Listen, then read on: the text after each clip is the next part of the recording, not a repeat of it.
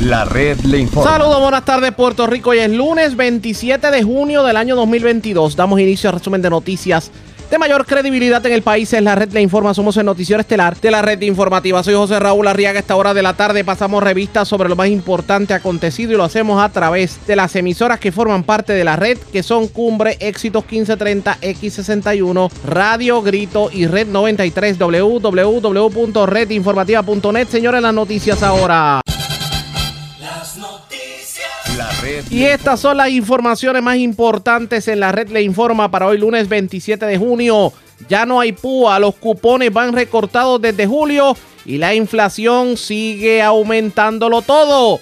Todo esto ha provocado que las ventas en los negocios se hayan caído en sobre un 30% en el último mes. De hecho, auguran el cierre de miles de estos. El análisis en esta edición. La lluvia que tanto necesitamos para lidiar con la sequía pudiera llegar este fin de semana la isla, pero como depresión tropical porque el Centro Nacional de Huracanes le tiene el ojo echado una onda con probabilidades de desarrollo. Hablando de lluvias, están preocupados los líderes de las empresas de telecomunicaciones del patio y dicen que con Luma Energy el panorama en medio de una emergencia es totalmente incierto. Lluvias del fin de semana provocaron el cierre de la carretera 111 en Moca debido a puente que está a punto de colapsar. Informe de la Contralora deja mal parado al exalcalde de Corozal, Sergio Torres. El por qué se lo contamos en esta edición. El partido Independentista aparentemente sigue deshojando margaritas con lío de damas que acusan a líderes de la colectividad de acoso sexual. Asesinatos este fin de semana en Jayuya, Río Piedra, Santurce y Juncos, entre otros.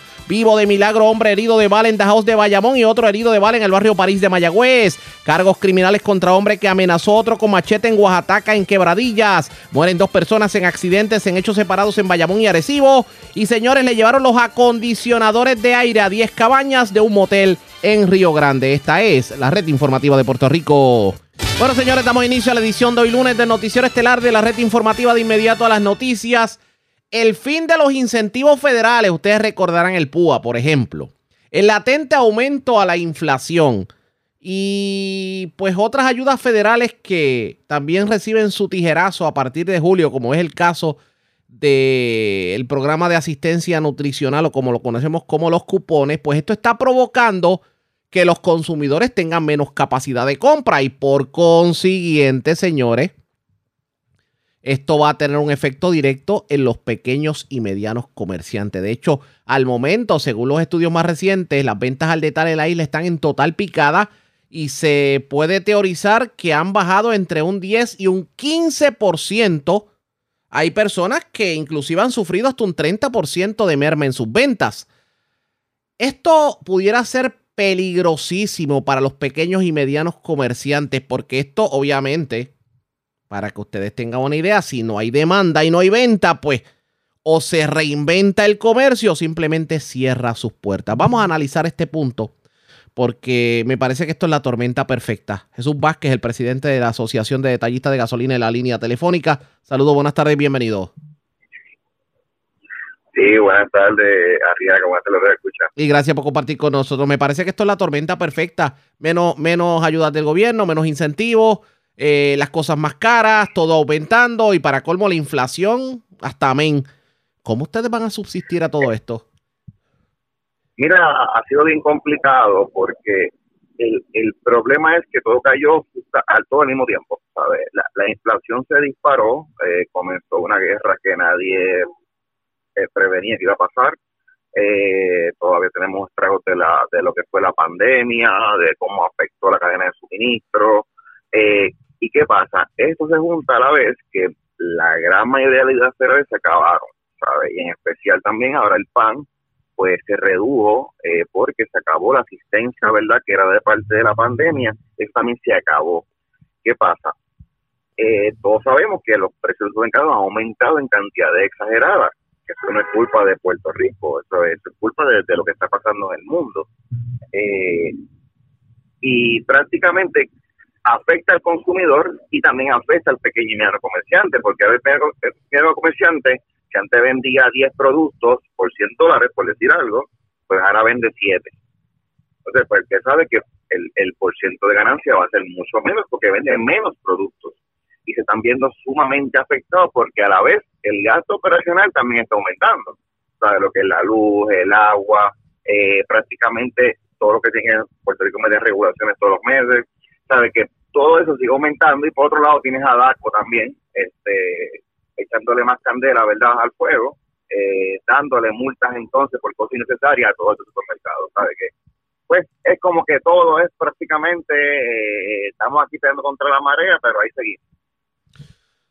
La pregunta es, ¿y ahora qué? Porque ¿cómo nosotros le ponemos el cascabel al gato? Hay cosas que obviamente no se pueden controlar, como es la inflación, como lo que pueden ser las ayudas federales. Pero mientras más imposiciones le ponen a los pequeños y medianos comerciantes, más dura es la carga.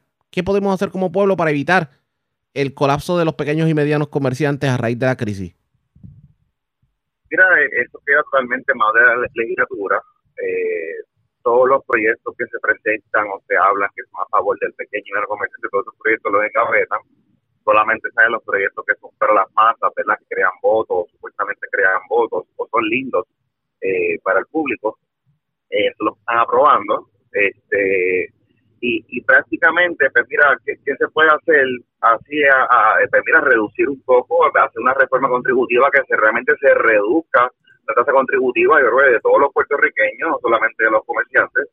Eh, buscar la manera de crear riqueza en nuestro país, ¿sabes? Ser más eficiente a la hora de entregar permiso, eh, mejorar la, calidad del servicio energético, eh, mejorar la calidad del servicio del agua, Eh, los procesos gubernamentales, quitarle la burocracia para conseguir un papel o un documento, o sea, que no sea tan complicado, que todo se mueva.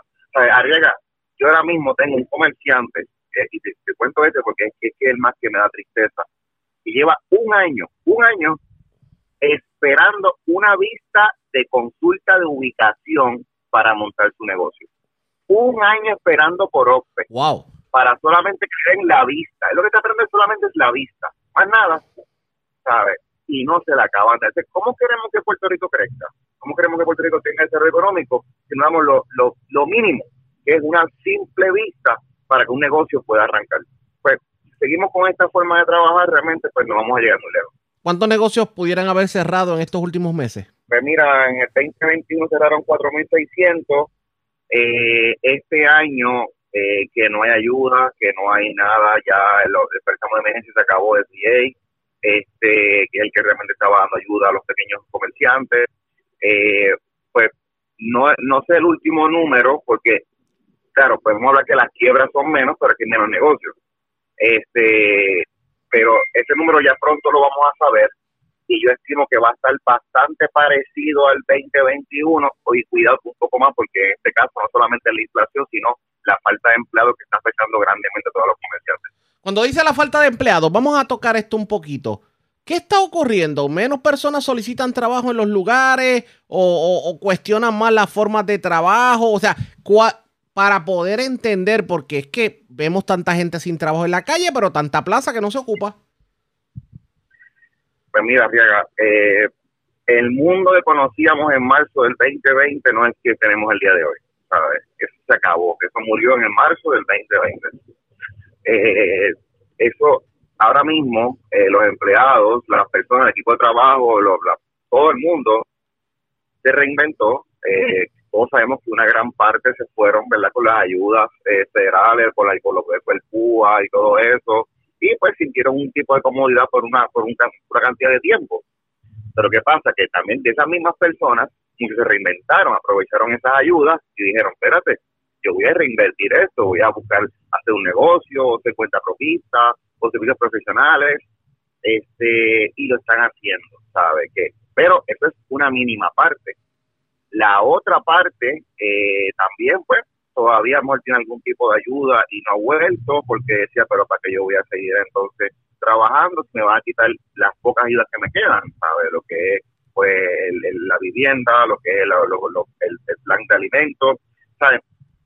y, y realmente nosotros lo que estamos empujando es welfare to work, que es que las personas que tienen ese tipo de ayudas no se las quiten para que realmente incentivar al que trabaja, eso es lo que queremos. Pero hay otro punto más, Arriaga. Esto de la de las ayudas, de lo que fue cuando el PUA Impact y las personas dejan de trabajar para recibir el PUA, comienzan a hacer sus pequeños negocios, pero no regulados, o sea, que no están bajo ley y orden. Eh, por eso es que la, la economía subterránea, cuando hablamos de subterráneo no estamos hablando de, ni de droga ni nada, estamos hablando de negocios en las casas, el que hace bizcochito, el que hace pancito, lo que sea. Eh, pues todos estos negocios aumentaron en cantidades exageradas. O sea, las personas se vieron, pues yo sigo aquí vendiendo mis, cosas por Facebook y por Instagram, sigo vendiendo mis cositas y con eso me, y con la ayuda, con la ayuda del gobierno, con eso yo compenso. Ya, yo sigo con eso, me quedo desde mi casa. Pero no son negocios que están en el bajo ley orden, ¿sabes? Que la economía subterránea antes estaba uno 4 a 1, ahora está casi 6 a 1, ¿sabes? Y, eso es complicado porque realmente le ponen una carga contributiva mayor al que está en ley y orden por culpa de personas que no hacen sus negocios o que, digo, no es culpa de ellos, es culpa del gobierno que no fiscaliza tampoco, ¿sabes? Porque que aquí las personas saben que el no fiscaliza y hacen lo que sean. Pues están ahora vendiendo cositas, oye, que qué bueno que lo hagan y se reinventen, pero tienen que estar todos bajo la bajo la misma vara, ¿sabes? Con todas sus, con todos sus permisos, todas sus cosas al día, como debemos estar todas las personas. Hay que estar bien pendiente a ver qué va a ocurrir de aquí en adelante con esto, porque eh, parecería que la cosa se va a complicar en los próximos meses. Ah, no, va a ser cada vez peor, el petróleo va a seguir aumentando, este, el alimento va a seguir aumentando, sabe que, que la, la cosa cada día se va a ir peor, pero nosotros en el Centro Unido vamos a seguir eh, eh, educando a todos estos comerciantes, vamos a seguir impulsando que se creen nuevos negocios, porque a pesar de todo no nos quitamos si sobrevivimos ya huracanes, sobrevivimos del cuando repara un gobernador, sobrevivimos los terremotos, pues mira, aquí nadie nos va a tumbar, así que vamos a seguir hacia adelante para que este país crezca. ¿Se puede hacer negocio en Puerto Rico con una energía eléctrica tan cara? Pues mira, eh, es complicado porque no solamente energía eléctrica, todo está caro aquí, y no solamente que sea cara, Arriaga, es que es ineficiente totalmente, ¿sabes? Eh, yo tengo gente que se queja más por las pérdidas que tienen en, de equipos que se les funde el board o se les funde el compresor o lo que sea, que, realmente es más que por el costo. Eh, sabe que, que pues todo, todo está excesivamente complicado, pero sabe que vamos a seguir, vamos a seguir demostrándole a este gobierno que el pequeño y mediano comerciante es el nuestra economía del país. Oiga, y por cierto, ahora que estamos hablando de pequeños y medianos comerciantes, ¿por qué vemos los cascos urbanos tan vacíos? Porque los gobiernos no han incentivado, que realmente no, no han apostado a sus municipios, ¿sabes? Aquí los alcaldes, no todos, los que son buenos y que lo hacen muy bien, no ven a su municipio como un negocio, ¿sabes? Y no ven el potencial que tienen los cascos, ¿sabes? Ustedes deben coger un casco de municipio, pues mira, eh, se expropian una, dos propiedades, eh, cogen, hacen un buen funcionamiento, incentivan, eh, no le cobran patentes, ¿sabes? Y hay alcaldes que lo están haciendo, ¿verdad? No voy a decir nombres, pero todos sabemos quiénes son eh, que están incentivando eso, cuando tienen las mejores propiedades, tienen buenos lugares, ¿sabes? Eh, y yo creo que eso es la cosa que tenemos que ir mirando, pero mientras sigamos no mirando el, el, municipio como un negocio para traer otros comerciantes, pues vamos a seguir teniendo sus vacíos como están ahora. Ojalá y llegue la ayuda que ustedes necesitan. Gracias por haber compartido con nosotros. Buen día. A la Como siempre, era el presidente del Centro Unido de Detallistas, Jesús Vázquez las ayudas se acabaron. Aquí crearon una economía artificial con el PUA y la gente está pelada últimamente porque gastaron los chavitos en lo que no debían gastarlo. Además de que a partir del viernes el dinerito de los cupones es menos. ¿Cómo esto va a afectar a los pequeños y medianos comerciantes?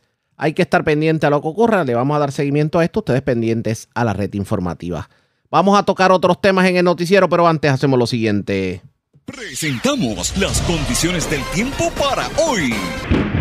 Hoy lunes se pronostican algunos aguaceros adicionales para el tercio este de Puerto Rico. Además, aguaceros aislados serán posibles sobre el centro y oeste. A través de las aguas locales, el viento estuvo de 10 a 20 nudos con ráfagas ocasionales más fuertes los operadores de embarcaciones pequeñas deben ejercer precaución. Existe riesgo alto de corrientes marinas para las playas del norte de Puerto Rico con un riesgo moderado de corrientes marinas para la mayoría de las demás playas, incluyendo Vieques y Culebra. Este fue el informe del tiempo. La red le informa. Señores, regresamos a la red le informa. Somos el noticiero estelar de la red informativa edición de hoy lunes. Gracias por compartir con nosotros a media mañana de hoy. Varios eh, líderes conservadores, entre ellos eh, Carlos Sánchez de Provida y otras organizaciones eh, afines llevaron a cabo una manifestación en el anexo de la Cámara de Representantes, cerca de la oficina del representante Orlando Aponte, quien preside la Comisión de los Jurídicos de la Cámara. Esto porque, a pesar de que se aprobó el proyecto de ley que restringe el aborto en el Senado y la Cámara de Representantes, está durmiendo, en el sueño, está durmiendo definitivamente el sueño de los justos. ¿Qué tuvo que decir Carlos Sánchez y las personas que se manifestaban? Vamos a escuchar. Que comiencen a trabajar en, serio con el tema del aborto. ¿Ustedes se acuerdan que el asesinato de, este, de Keishla, pues Keishla, este, fue asesinada por, por... ¿Se refiere al caso de Verdejo? por el caso de Verdejo. Y el gobierno federal lo está acusando de dos asesinatos, la muerte de ella y la muerte de su bebé. Si Puerto Rico hubiese tomado jurisdicción en este caso, pues era un solo asesinato.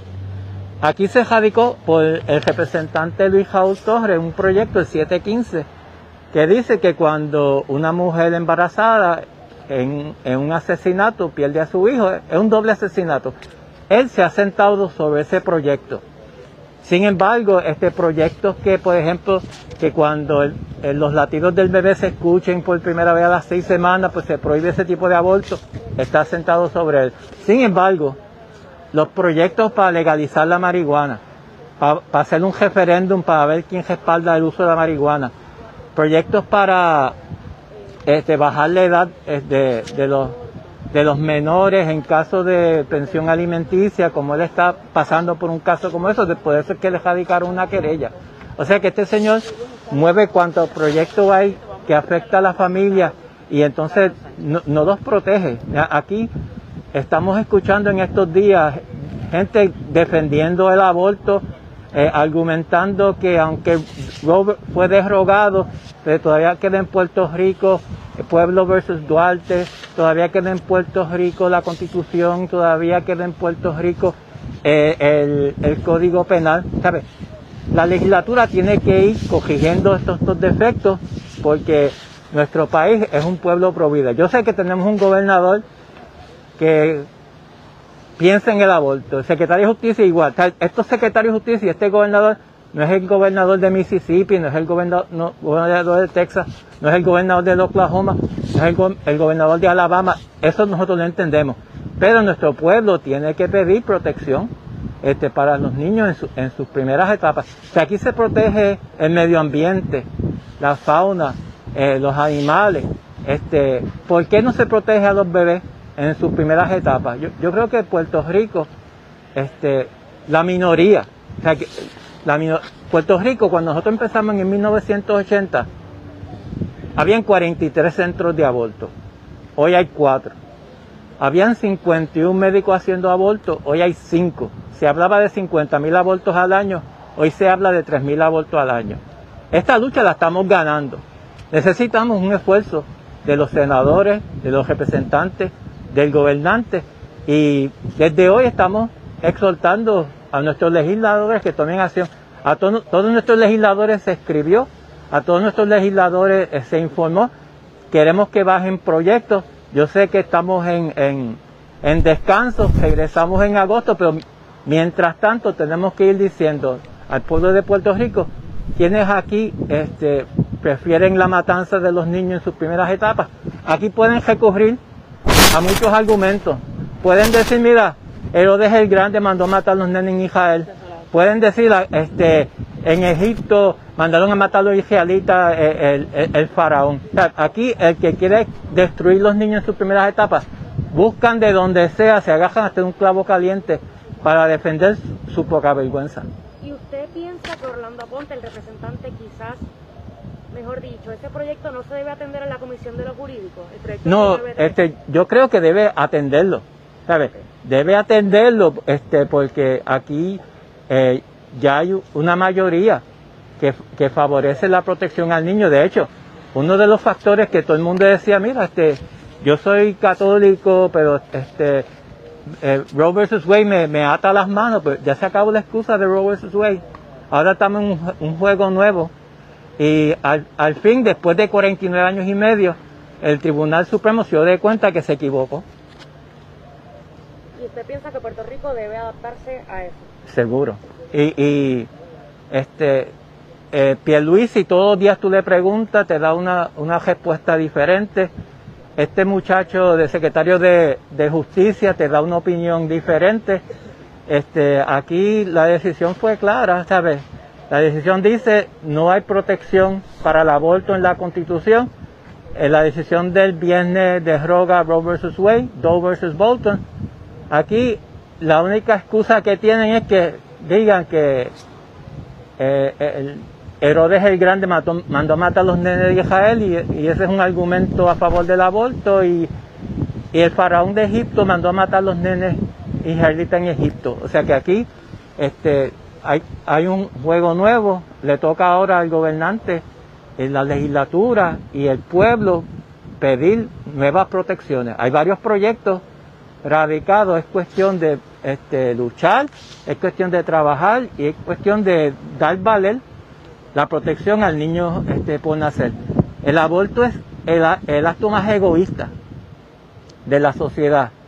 Tú tienes derecho a la vida, tú tienes derecho a reproducirte, tú tienes el derecho a vestir como tú quieras, a, tener un cajo, caminar a pie, tú tienes derecho a pintarte el pelo, no pintarte el pelo, tú tienes tantos derechos.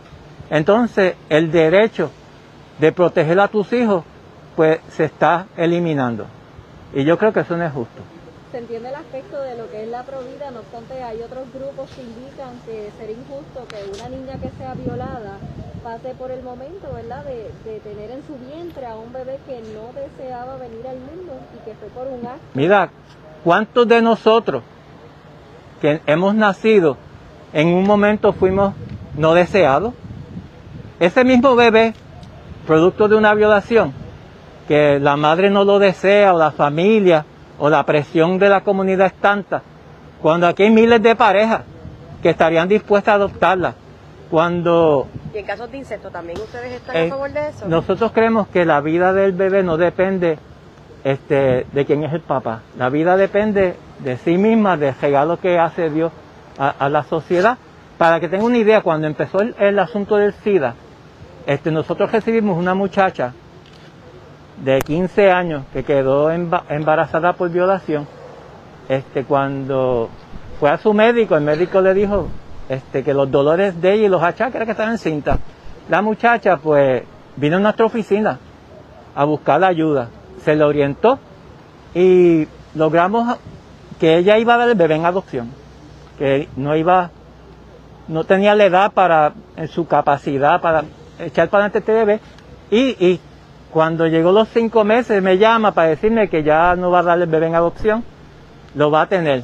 Nació un bebé que nació con SIDA y a los pocos años pues comenzó, comenzó a ser negativo y la muchachita pues en aquel momento este, Hernández Colón eh, le consiguió unos apartamentos cerca de donde yo trabajaba para que yo la chequeara. El Baltasar Corrada le amebló la casa y, y la muchachita comía seis veces al día, porque en todas las casas la llamaban para que fuera a comer.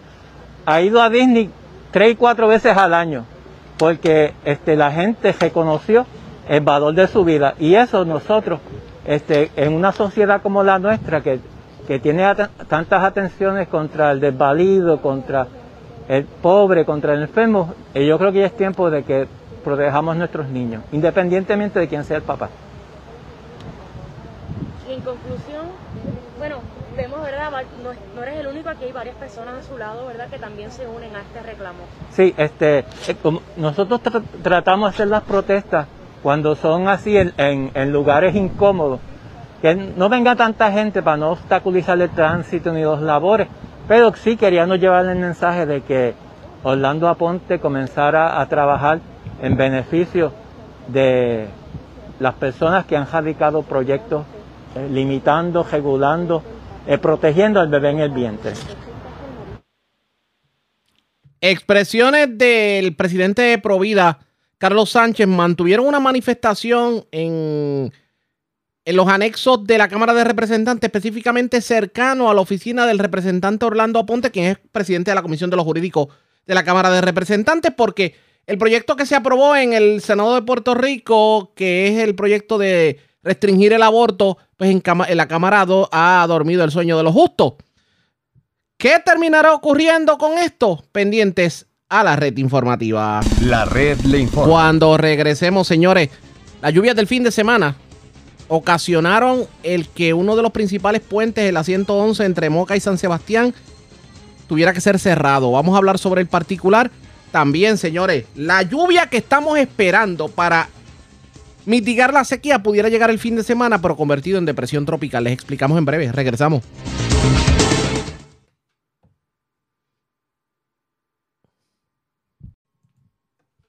La red le informa. Señores, regresamos a la red Le Informa. Somos el noticiero estelar de la red informativa edición de hoy lunes. Gracias por compartir con nosotros. El Centro Nacional de Huracanes comenzó a vigilar una onda tropical que en estos momentos se encuentra en aguas abiertas del Atlántico y que pudiera llegar el próximo fin de semana muy cercano a Puerto Rico, digamos con algo de fortalecimiento, tal vez como una depresión tropical o la que llamamos una tormentita platanera. Y esta onda tropical, contrario al Inves 94L, si pudiera acercarse a nuestra zona y pudiera traernos la lluvia que tanto necesitamos para aliviar la sequía. En la mañana de hoy hablamos con la meteorólogo María Angelis Marrero del Servicio Nacional de Meteorología y esto fue lo que nos dijo sobre el particular. Sí, está bastante interesante. Al momento tenemos este al sur de Puerto Rico hay una, una onda que está pasando cerca del área, pero esa no, no nos va a traer ninguna actividad significativa de lluvia. Pero en cuanto al Atlántico, tenemos que a mediados de la semana se espera que una onda tropical esté en nuestra área, pero no promete mucho, no promete mucha actividad de lluvia. No es para hasta el domingo, el fin de semana, que se espera que, que venga una onda, ¿verdad? Y toque nuestra área. Y los modelos están sugiriendo que se espera que venga con bastante actividad de lluvia, que la necesitamos bastante. No, definitivamente, pero, pero esta pudiera llegar solamente como onda tropical o hay ambiente favorable para desarrollo. El ambiente está bastante favorable para eh, desarrollo, por eso es que tenemos que este, continuar eh, mirando la, la información y los modelos para ver si ese, ese, esa onda se desarrolla. Los modelos a largo plazo pudieran colocarla como una fuerte onda o tal vez depresión tropical. De eso es que estamos hablando hasta el momento. Hasta el momento, es correcto, hasta el momento. A medida como está tan lejos en el pronóstico, ¿verdad? No podemos dar eh, una información tan adelantada e irnos a la ligera y tomar una decisión en que es una depresión porque está tan adelantado que puede cambiar a medida que se vaya moviendo sobre las aguas del Atlántico, pueda cambiar. Esta obviamente todavía luce desorganizada, que habría que darle unos días para ver cómo va a ser el desarrollo de la misma, pero le, aparte de que está favorable el ambiente para desarrollo, ¿hay algo cerca a Puerto Rico que puede impedir más desarrollo, alguna vaguada en la alta atmósfera o algo así por el estilo? Mira, al momento tenemos una vaguada en los niveles bajos, que eso podría causar, ¿verdad?, que continúe ese desarrollo. Pero también tenemos el polvo del Sahara que viene entrando. tenemos dos factores que pueden, uno que puede eh, facilitar el desarrollo y otro que lo puede limitar. Por eso es que hay que mantenernos este, viendo los modelos para, para ver si se desarrolla aún más o se baja la, la probabilidad de desarrollo. Pero de llegar este mal tiempo, ya sea como onda tropical fuerte o como depresión tropical o lo que ocurra de aquí hasta el fin de semana, estaríamos hablando domingo. Sí, estaríamos, eh, va como que entrando, los modelos están sugiriendo el sábado, tarde el sábado, pero, pero es más para, para entrar entrando el domingo. Antes de eso, tanto la Inves 94L como la onda tropical que está en el sur de Puerto Rico, estas no deben traer mucha lluvia. Es correcto. Es correcto. Van a traer algo de aguaceritos eh, al área, pero no se espera que sean tan significativos como para para ayudar a, mejorar la situación en la Lo único que vamos a estar viendo esta semana es un patrón peculiar de temporada, tal vez algo de lluvia para el oeste de Puerto Rico en las tardes. Es correcto, se espera que, los aguaceritos y las tronadas se concentren más al noroeste de Puerto Rico. Expresiones de la meteoróloga María Angeli Marrero del Servicio Nacional de Meteorología. Así las cosas, hay que estar bien pendiente al desarrollo de esta onda tropical que sí pudiera traer la lluvia que tanto necesitamos. Pero en qué condiciones llegará a Puerto Rico, eso todavía es muy pronto para saberlo, pero ustedes pendientes a la red informativa. Hablando de lluvias, este fin de semana las lluvias que se reportaron en el noroeste de Puerto Rico provocaron el casi colapso de uno de los dos puentes provisionales que se encuentran en la carretera 111, esto en dirección de Moca a San Sebastián. Y hay que hablar sobre el particular porque la pregunta es qué va a ocurrir de aquí en adelante, si se va a mantener el tránsito cerrado y no solamente eso. Porque a estas alturas del juego esos dos puentes no han sido reemplazados. En línea telefónica, el alcalde de Moca, Beto Pérez. Alcalde, saludos, buenas tardes, bienvenido a la red informativa. Gracias, Ariana. Saludos a usted y a los amigos que me escuchan a través de las ondas radiales. Y gracias por compartir con nosotros. Obviamente, siempre hay preocupación cuando la 111 se cierra por, cualquier, por cualquier asunto, sobre todo la congestión vehicular que se crea cuando las personas tienen que depender de la carretera vieja. En este caso, ¿cuál es la situación al momento que le ha dicho carretera y cómo usted como municipio se prepara para evitar, obviamente, los dolores, para tratar de mitigar los dolores de cabeza que va a provocar el cierre de la 111? Bien, como pues, todos saben, ayer eh, en horas de la tarde, a, consecuencia de, las lluvias que estuvieron eh, cayendo sobre nuestro municipio, eh, hubo un desprendimiento en el área donde está ubicado, si vamos en dirección de hacia San el primer puente, aproximadamente el kilómetro 10 de nuestro municipio, se movió al lugar personal tanto de manejo de emergencia municipal, obras públicas municipal, y eh, el departamento eh, de carretera y DITOP. Eh, se personó un ingeniero del departamento de carretera, luego de hacer una evaluación preliminar, se decidió esperar el acceso en esta área para evitar cualquier tipo de situación. Ya en los próximos minutos voy a estar llegando hasta el lugar donde ya hay un personal del departamento de, de donde un ingeniero estará haciendo ya una evaluación más exhaustiva eh, de lo que hay aconteció y determinar cuáles son los pasos eh, a seguir, si hay que hacer algún tipo eh, de, reparación en el área del puente o si lo que ocurrió ayer no conlleva ningún tipo de problema y que el puente no se haya visto afectado por, por el incidente de ayer. Así que tanto el secretario de carretera como la directora regional, eh, la ingeniera Luz Goldán. Hemos tenido eh, comunicación desde eh, que llegó a conocimiento lo ocurrido allí. De igual manera, el alcalde de San Sebastián, hemos estado en comunicación constante para buscar las alternativas y que si hay que realizar algún trabajo en esta área, pues se realice lo antes posible y de esa manera, pues la carretera pues permanezca eh, cerrada la menos, menos cantidad eh, de tiempo para que la gente, eh, que sabemos que son miles, eh, los conductores que transitan por la mencionada vía, pues tengan el acceso por la carretera 111. Alcalde, aquí lo que preocupa, aunque obviamente todo, en, todo el mundo entiende lo que sería un cierre provisional de la 111, pero lo que preocupa es lo siguiente, ¿por qué a estas alturas del juego todavía la 111 tiene dos puentes provisionales y no se inician trabajos para eh, construir puentes permanentes en esa zona? Porque esto es desde María. Bueno, María, eh, en este lugar hay una compañía que ya eh, se encuentra la construcción de lo que será el puente permanente. Estamos hablando de un trabajo donde hay un cuerpo de agua que, obvio, hay muchas regulaciones por el Departamento de Recursos Naturales, pero sí, indicamos que ya allí hay trabajos eh, en relación a lo que será eh, la instalación del puente permanente eh, que estará ubicado en ese tramo de la carretera 111.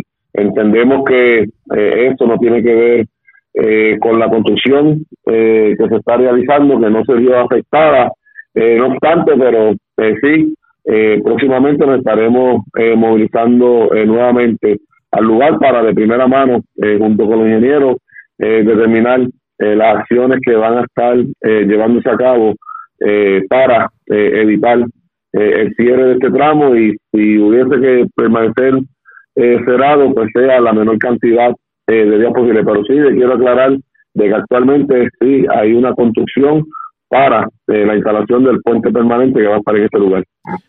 Enhorabuena entonces de que por lo menos se pueda mitigar la situación definitivamente, sobre todo una importantísima arteria como es la 111. Yo eh, eh, estamos claros, una, una vía de las personas que transitan del área norte, eh, como la 99 y luego la, la 111, de igual manera, de aquí del oeste hacia el norte, o hacia los pueblos de, del centro de la isla utilizan esta vía de verdad son miles eh, los vehículos que transitan por la mencionada vía. Definitivamente. Aprovecho que lo tengo en línea telefónica. 250 años de la Fundación de Moca. ¿Este fin de semana lo celebraron? Bueno, sí, fue Ariaga. Desde eh, el pasado viernes estuvimos celebrando eh, los 250 años de la Fundación de nuestro pueblo. Una actividad muy lucida.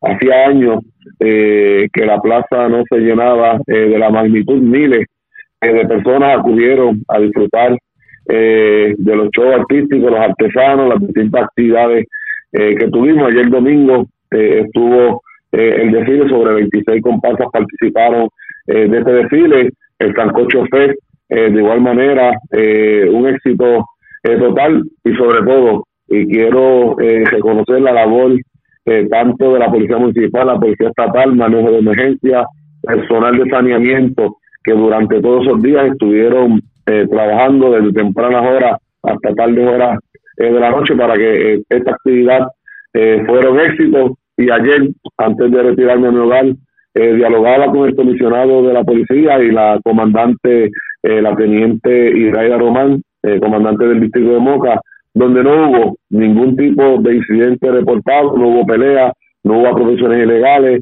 así que nuestro pueblo se comportó a la altura eh, de un pueblo que sí eh, le gusta celebrar, le gusta la tradición, la cultura, pero sobre todo que se sabe comportar en este tipo de actividad. Así que mi agradecimiento a la gente de Moca y a muchas personas eh, que nos visitaron, no solamente de pueblos aledaños, sino vinieron de distintas partes de los Estados Unidos a compartir con nosotros. Bueno, alcalde, agradezco el que haya compartido con nosotros. Buenas tardes.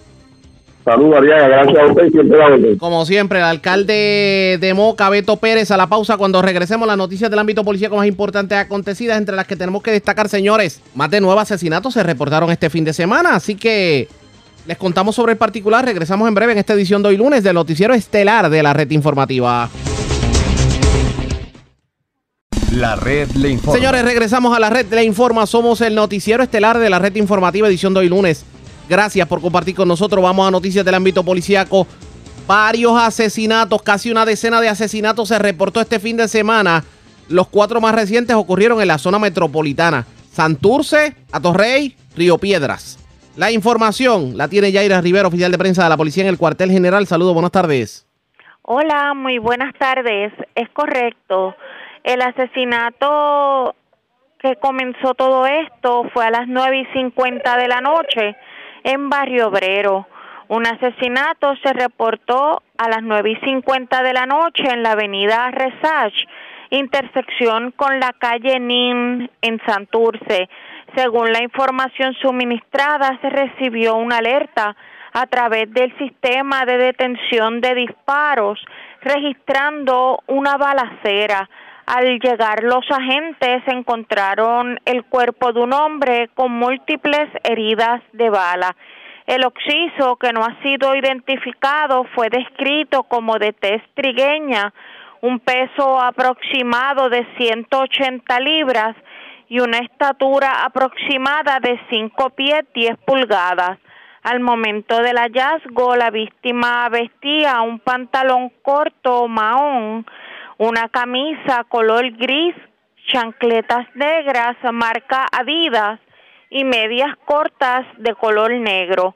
El agente José Santiago, adscrito a la División de Homicidios del Cuerpo de Investigaciones Criminales de San Juan, se hizo cargo de la investigación en unión al fiscal Juan A. Hernández Cruz.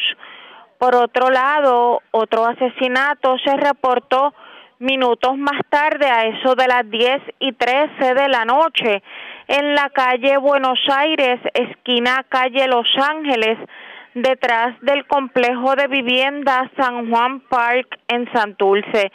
Según se informó, la policía recibió una llamada a través del sistema de emergencias 911 donde se alertó de una persona en el pavimento. Al llegar los agentes al lugar encontraron el cuerpo de un hombre con múltiples heridas de bala.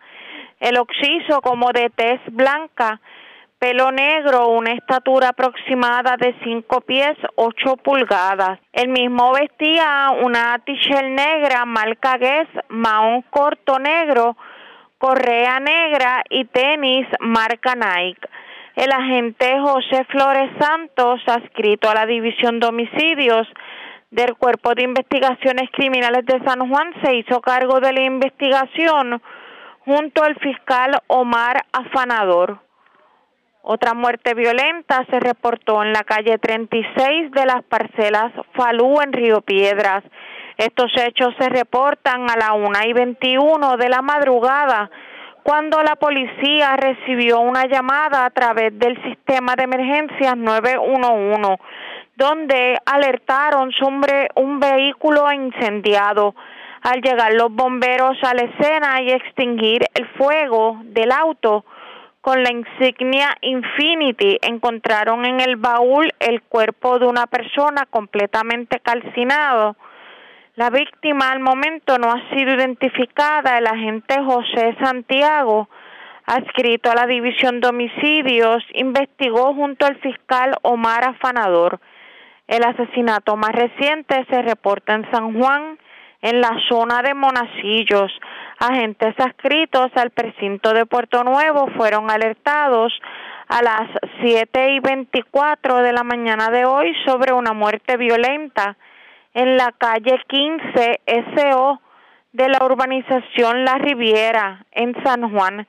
Según información preliminar, un hombre que no ha sido identificado y de unos 35 años de edad fue ultimado a balazos en el lugar frente a la residencia 954. Personal de la División de Homicidios del CIC de San Juan se encuentra en la escena para hacerse cargo de la investigación junto al fiscal de turno. Gracias por la información. Buenas tardes. Buenas tardes. Gracias, era Yaira Rivera, oficial de prensa de la policía en el cuartel general de la zona metropolitana. Vamos a la zona centro-oriental de Puerto Rico porque una persona fue asesinada, otra herida de bala, un hecho ocurrido anoche en la calle Guay, Aguaybana de Juncos. Además, en condición estable se encuentra una persona que fue agredida, aparentemente con la culata de un revólver un hecho ocurrido en Calley en medio de una discusión. La información la tiene Vivian Polanco, oficial de prensa de la policía en Cagua. Saludos, buenas tardes. Buenas tardes, saludos. Tenemos que, primeramente, una agresión grave fue reportada a las 10 y 26 de la noche de ayer en la barriada San Tomás en Calley, según informó el perjudicado que mientras se encontraba en el lugar recogiendo unas pertenencias, eh, alguien, el cual puede identificarlo, agredió con la culata de una pistola en la cabeza. Además, este le propinó varios golpes en el rostro y lo amenazó de muerte. El perjudicado, debido a, las heridas recibidas, tuvo que ser transportado al hospital Menonita de Calle en condición estable. El agente Álamo, adscrito a la División de Homicidios del CIC de Cagua, se encuentra investigando este caso. Por otra parte, en horas de la noche de ayer se reportó un asesinato en la calle Guaybaná, en Juncos. Allí se informó que mediante el sistema de emergencias 911 se alertó a la policía sobre dos personas heridas de bala en el balcón de una residencia. Un primer herido identificado como Isaías Ortiz de 57 años resultó con múltiples heridas de bala por lo que fue transportado al Hospital Centro Médico de Río Piedras en condición crítica.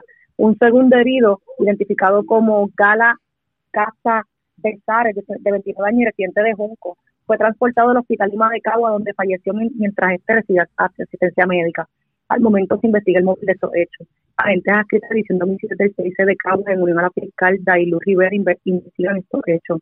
Cabe señalar que el, el Uxiso tenía poseía expediente criminal de los años 2012 al 2022 por los delitos de sustancias controladas. Gracias por la información. Buenas tardes. Buenas tardes. Gracias. Era Vivian Polanco, oficial de prensa de la policía en Caguas de la zona centro oriental. Vamos a la zona noroeste de Puerto Rico. Una persona, el cadáver de una persona fue encontrado en el interior de un vehículo. Esto es la playa Crash Boat de Aguadilla. Además, delincuentes asaltaron a un comerciante mientras se disponía a abrir el portón de su residencia en un sector de Moca. También las autoridades interceptaron una embarcación con dos indocumentados. Esto ocurrió a cinco millas náuticas de las costas del faro de Rincón. La información la tiene Yarisa Montalvo, oficial de prensa de la Policía en Aguadilla. Saludos, buenas tardes. Saludos, buenas tardes, a ti, a todos nuestros radioescuchas. Así es, la División de Homicidios de Aguadilla, adscrita al negociado de la Policía de Puerto Rico, investiga un incidente de persona muerta en horas de la tarde de ayer en el estacionamiento de la playa Crash de Aguadilla Según se informó, se localizó el cuerpo de un hombre en el interior de un vehículo Hyundai Accent color verde del 96 y quien fue identificado como Elías Hernández Quiles de 49 años. Al lugar se personaron los paramédicos, quienes indicaron que no tenía signos vitales. El agente Juan López Rivera de esa división especializada, supervisado por el teniente José Aponte, encargado de la rama investigativa, en unión a la fiscal Miriam Nieves, trabajaron la cena, la cual no presentaba ningún tipo de signos de violencia. También tenemos que agentes del distrito de Moca, escritos al negociado de la Policía de Puerto Rico, investigan un robo reportado a eso de las 5 de la madrugada de ayer en el negocio Manantial Roca Cristal ubicado en el barrio Rocha de Moca. Según datos ofrecidos por el perjudicado Edwin Vargas Hernández, 56 años y residente de Aguada, que llegó a eso de la una de la madrugada aproximadamente y se bajó de su vehículo Jeep Liberty para abrir el portón cuando fue sorprendido por varios individuos con vestimenta oscura, quienes lo agredieron con las manos en el rostro y cabeza, provocando que este cayera al suelo inconsciente. Aproximadamente a las 5 de la madrugada, cuando este verificó su auto y le habían, ya le habían llevado unos tres mil dólares en efectivo. La víctima alertó a la policía y fue transportado a un hospital de la región donde recibió asistencia médica para las lesiones ocasionadas en el rostro. La agente Ariel Vega inició una investigación preliminar, la cual fue referida a la agente Wilfredo Mendoza de la División de Robos, quien continúa con la pesquisa.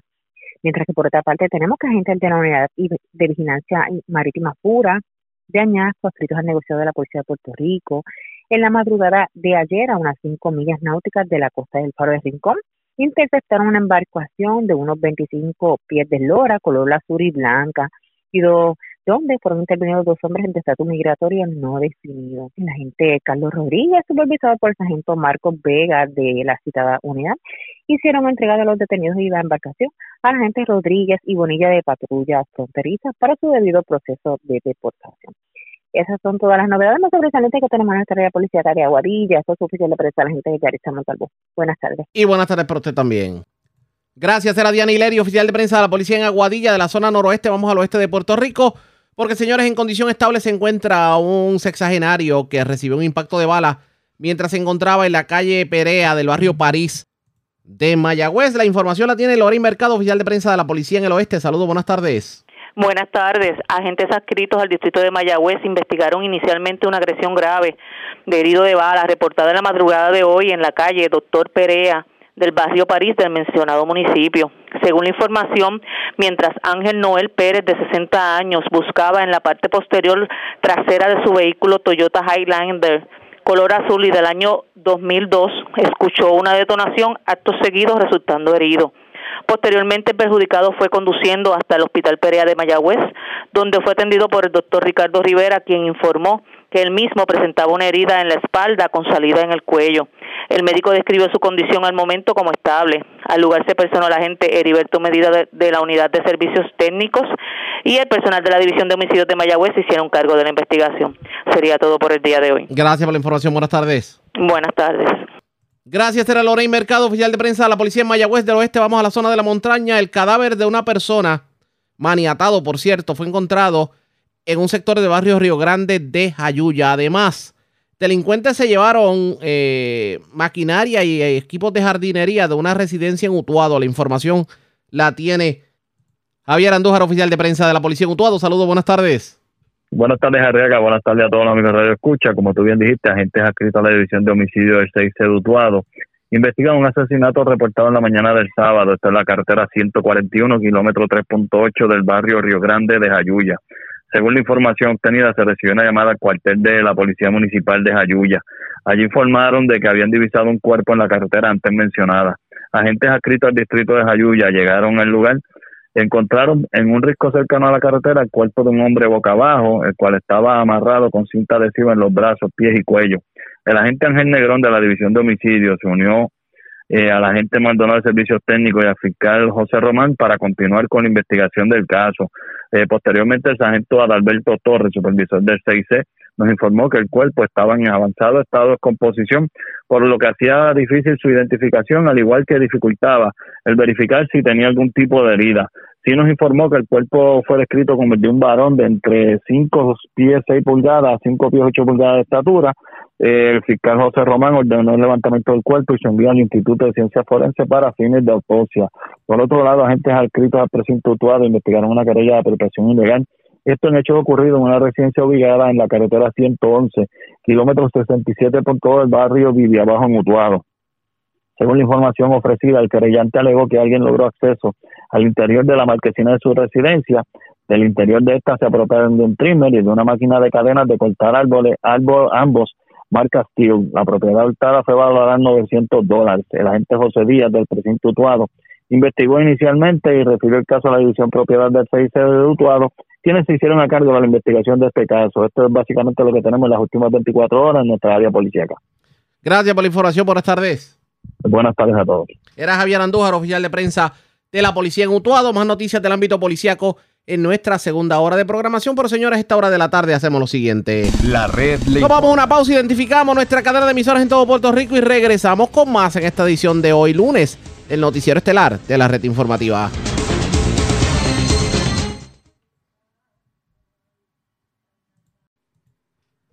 La red le. Señores, iniciamos nuestra segunda hora de programación, el noticiero estelar de la red informativa. Soy José Raúl Arriaga y hoy es 27 de junio del año 2022. Vamos a continuar pasando revistas sobre lo más importante acontecido y como siempre a través de las emisoras que forman parte de la red que son Cumbre, Éxitos 1530, X61, Radio Grito y Red 93, www.redinformativa.net.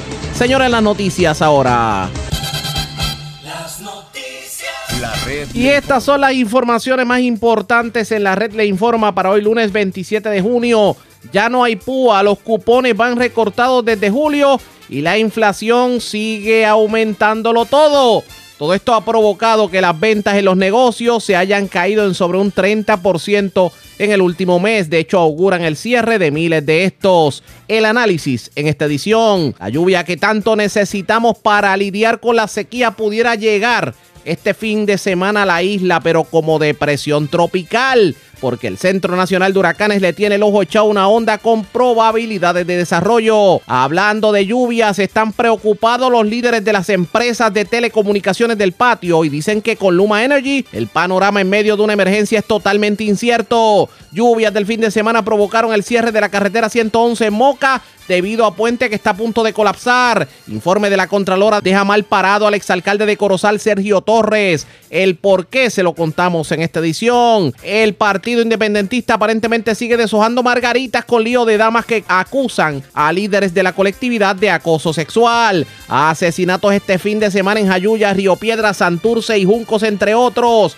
Vivo de milagro, hombre herido de bala en Dajaos de Bayamón y otro herido de bala en el barrio París de Mayagüez. Cargos criminales contra hombre que amenazó otro con machete en Oaxaca en Quebradillas. Mueren dos personas en accidentes en hechos separados en Bayamón y Arecibo. Y señores, le llevaron los acondicionadores de aire a 10 cabañas de un motel en Río Grande. Esta es la red informativa de Puerto Rico. Bueno, señores, damos inicio a la segunda hora de programación en el noticiero estelar de la red informativa de inmediato a las noticias. 11 demandas contra el municipio de Corozal se mantienen todavía pendientes de resolución en los tribunales. Y esto le pudiera costar al municipio de Corozal 953 mil dólares. Esto se desprende de un informe que publicara la oficina de la Contralora Yasmín Valdivieso. Informe que cubre desde el periodo del 1 de julio del 2017 al 31 de diciembre del 2020. Es el periodo en que, pues, Sergio Torres, el exalcalde, lideraba a Corozal.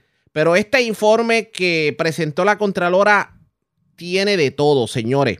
Alegan que se compró un camión, un generador, unas losetas que no han tenido utilidad, que aquí se trató de, eh, de utilizar el, eh, restablecer o rehabilitar el Teatro San Rafael sin éxito, que se trataron de comprar vehículos con fondos del CARES Act, pero haciendo pedidos inusuales, como si se tratara de carros de lujo, eh, que se pagaron unos aires acondicionados que, que simplemente no aparecen, que no se han cobrado cheques por utilización de ambulancia, de todo. Este informe presenta de todo, definitivamente, como actos irregulares que se cometieron bajo la administración del ex, del ex alcalde Sergio Torres. Teníamos una entrevista pautada con el alcalde de Corozal, Luigi García, pero hubo una situación que impidió que pudiéramos realizar la entrevista, un problema en el calendario del alcalde, así que le prometemos que para mañana lo vamos a tener.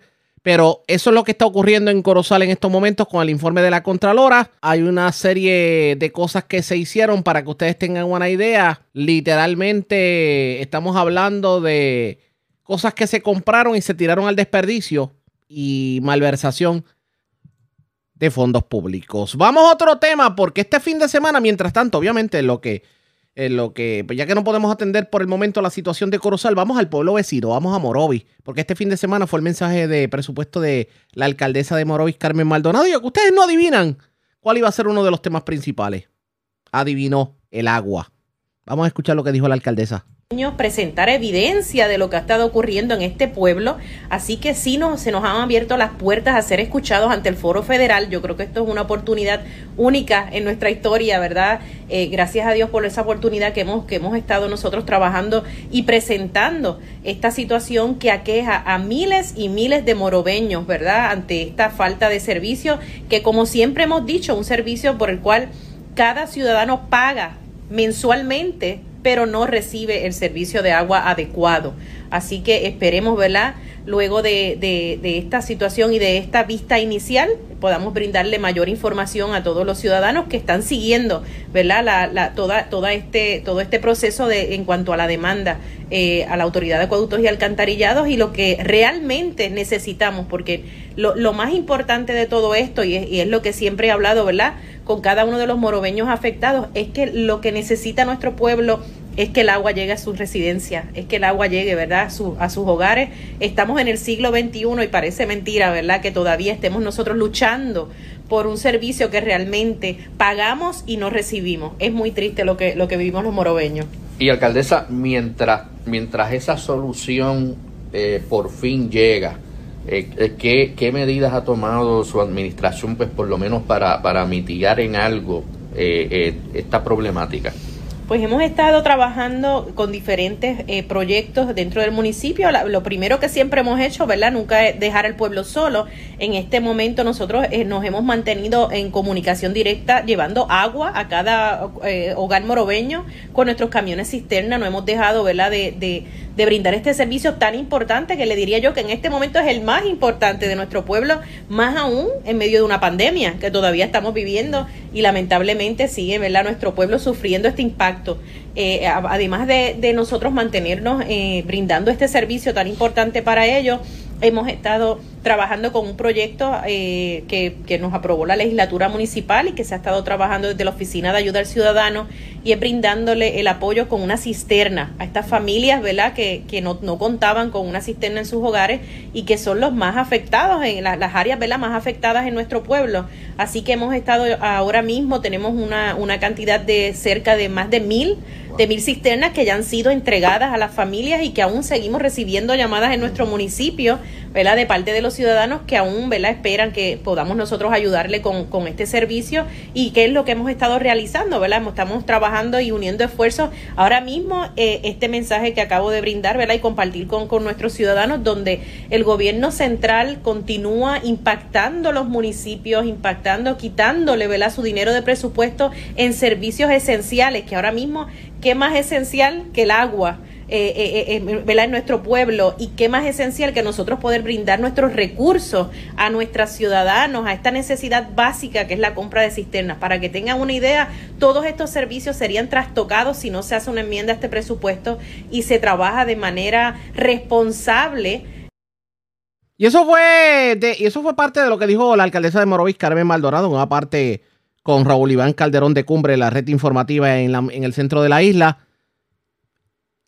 Los morobeños lo que quieren saber es cuándo por fin van a tener un sistema, digamos, decente de suministro de agua potable. Nosotros obviamente le vamos a dar seguimiento a esto pendientes a la red informativa. Pero precisamente, hablando del agua, pues señores, da la casualidad que la planta de Morovis, una de ellas, Morovis Urbano, es una de las que la Autoridad de Acueductos y Alcantarillados le tiene los ocho según el informe en el día de hoy. Hoy la el presidente ejecutiva de la Autoridad de Acueductos, Doriel Pagán, actualizó los sistemas que se mantienen bajo observación y los que continúan en planes de interrupciones y precisamente en la región norte habló de la planta de filtro Cedro Arriba en Naranjito, la de Sabana Grande en Utuado, Morovis Urbana, entre otras plantas. Vamos a ver si la lluvia que se espera que llegue el próximo fin de semana de alguna manera resuelve toda esta situación.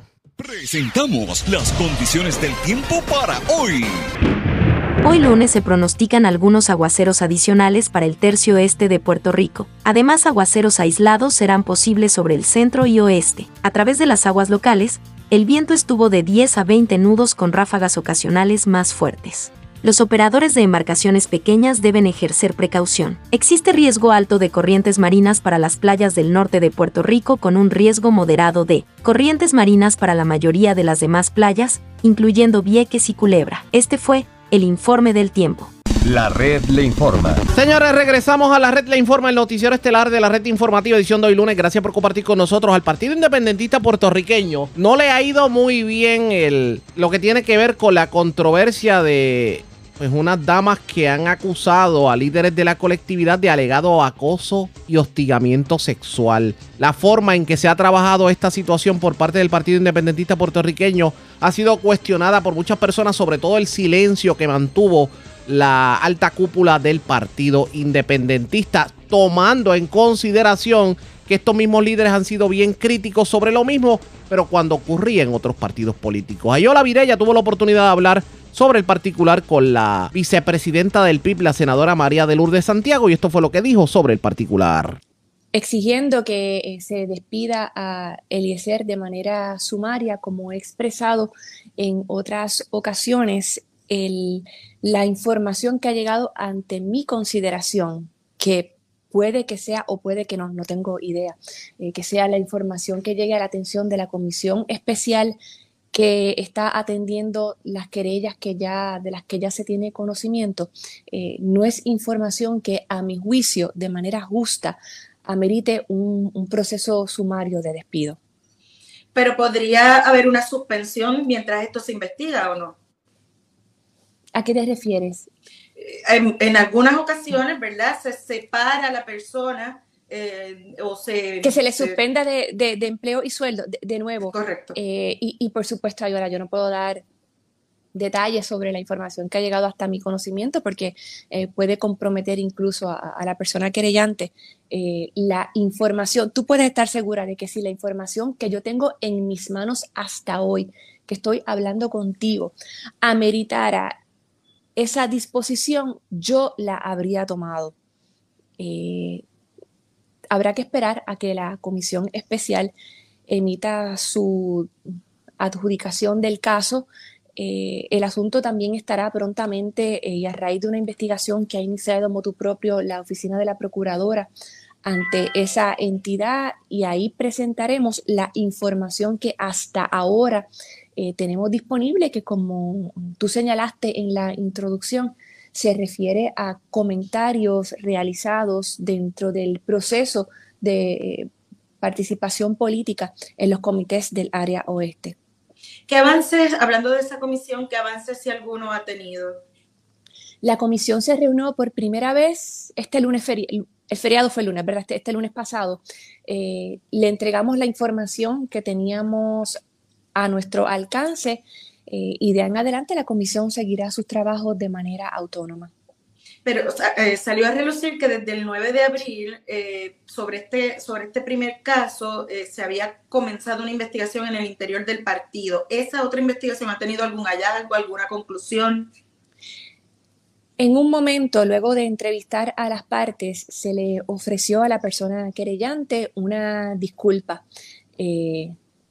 Y el la adjudicación que se hizo dentro del foro del, partido al que acudió la querellante resultó ser insatisfactoria en ese momento, así que hemos determinado que el asunto quede bajo la consideración de la comisión especial designada.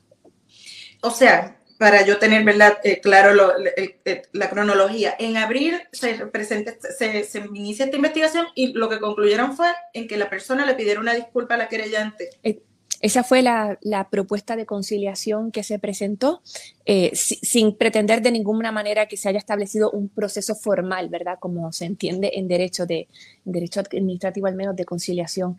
Eh, una, una, cosa en la que hemos sido muy, muy francas, Ayola, es que en, en el PIB no contamos con, con, los protocolos para atender este tipo de, de situación y a muchas personas le ha le ha indignado el que asumamos la posición de decir lo que es la verdad. No contamos con esos protocolos. Y, y tengo la impresión por las indagaciones que he hecho de que es así en las otras estructuras políticas del país, que usualmente estas reclamaciones se, atiende, se atienden por la vía ordinaria de quejas y agravios, que es la que compete a cualquier discrepancia interpersonal, eh, política, de campaña, de militancia, que surja en estructuras de distintos niveles en los partidos. Esta ha sido una experiencia amarga para, todas las partes.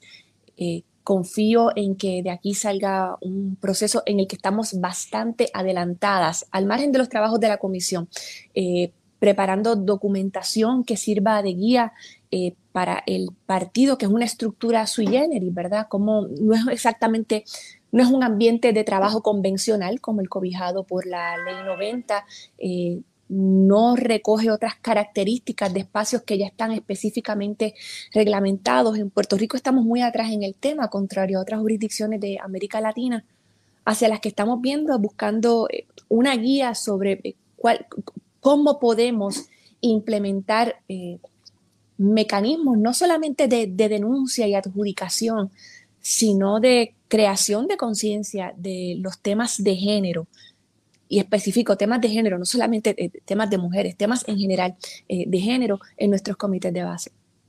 Eh, una de, las, de los cuestionamientos y las banderas que se siguen levantando es por qué se guardó silencio si esto es una situación que venía desde abril y no es hasta que las querellantes van a las redes sociales que entonces el PIB admite que tenía esta situación porque obviamente el PIB no iba a ser pública. Ayola, ¿cómo vamos a hacer pública una situación como esa? Una persona que está confiando en un proceso que se da de manera confidencial. El PIB no puede estar haciendo declaraciones de, mira, esta persona en tal comité, eh, eso sí que me parecería insensible e impropio. Pero podría. Entonces estuvo atendiendo de manera imperfecta. De manera imperfecta lo reconocemos y en esto hemos sido eh, absolutamente sinceras pero no le tocaba al, partido publicitar un asunto de esa naturaleza.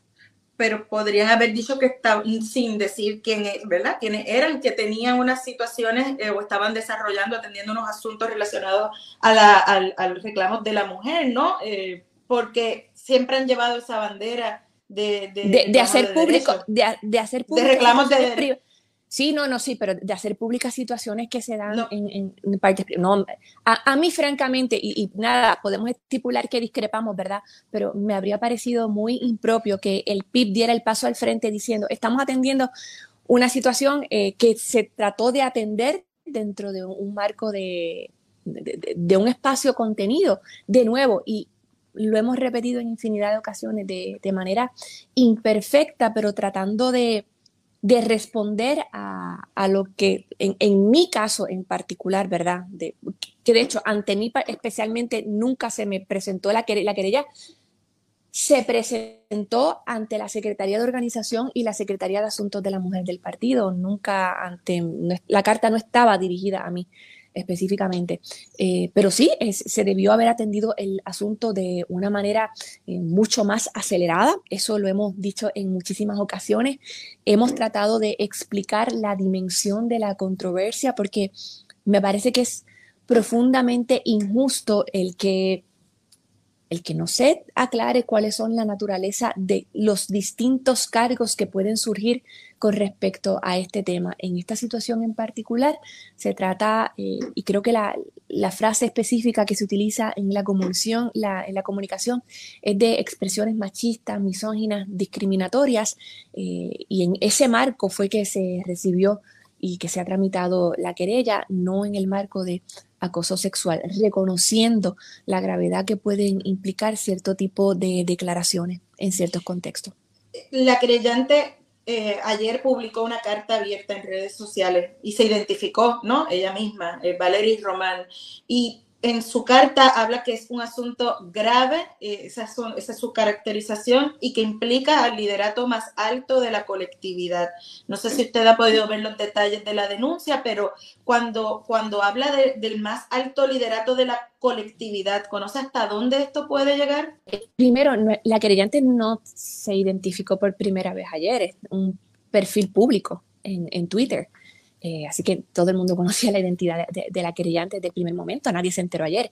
Eh, la, aseveración de que alcanza hasta los niveles más altos, eh, de nuevo, si no se publica exactamente a qué personas se refiere en ese asunto ante la consideración ahora de la comisión especial, hay una persona implicada hasta donde nosotras sabemos eh, si existen otras alegaciones, no han llegado a nuestra atención. Y de hecho, en otros casos que sean, al menos en otro caso, eh, que se hizo eh, público en las redes para la semana pasada, intervenimos a pesar de que la denuncia tampoco se hizo ante los organismos del partido, a raíz de una denuncia en las redes en la que se hablaba de acoso, hostigamiento y agresión sexual. Yo me comuniqué tan pronto pude con, la persona que hacía la denuncia en las redes para asegurarme de que se encontraba en una situación que no fuera de vulnerabilidad o de inseguridad.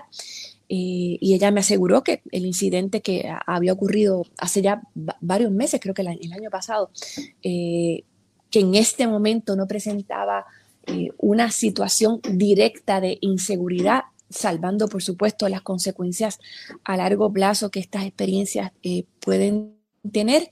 Eh, y me aclaró que se trataba de comunicaciones inapropiadas que había recibido a través de intercambio de, textos. Eh, y, de nuevo, para aclarar el alcance de las denuncias que han llegado hasta nosotros, en ese caso no, no era un caso de agresión física, las personas no se conocen, es un caso de textos inapropiados, eh, de avances no deseados a través de medios digitales.